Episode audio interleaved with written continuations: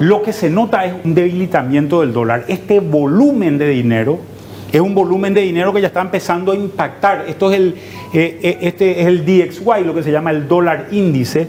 Este dólar es, está medido contra una canasta de monedas, normalmente canastas de monedas de, de países del primer mundo, y acá ya hay una caída de casi el 12% en el dólar. Es que el dólar ha sido la moneda que más se ha emitido durante esta pandemia y posiblemente sea la que más volumen tiene. Ahora, tenemos que considerar en este tema cómo se mueve este dólar, cómo sale este dólar de Estados Unidos y básicamente lo hace por tres vías.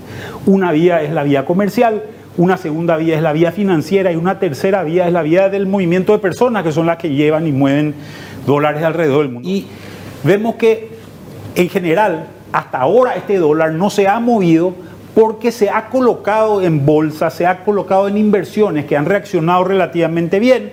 Vemos que tanto en Estados Unidos como en Europa como en Asia, los índices en general han tenido valores importantes, se ha ganado dinero invirtiendo en bonos, invirtiendo en acciones, incluso esto se ha trasladado ya a América Latina, tenemos dos índices importantes, sobre todo el índice brasilero, que es el índice del, del Bovespa, es uno de los índices importantes. Y vemos que en términos el movimiento de personas, uno de estos, de estos elementos se ha desplomado. La llegada de turistas internacionales ha pasado prácticamente a caer valores de casi 100% en, algunos momentos, hoy está todavía en valores de, del orden del 80%, y a ciertas zonas, la zona de las Américas, esta caída es casi del 70%, o sea, son retracciones muy importantes en la cantidad de gente que se ha movido.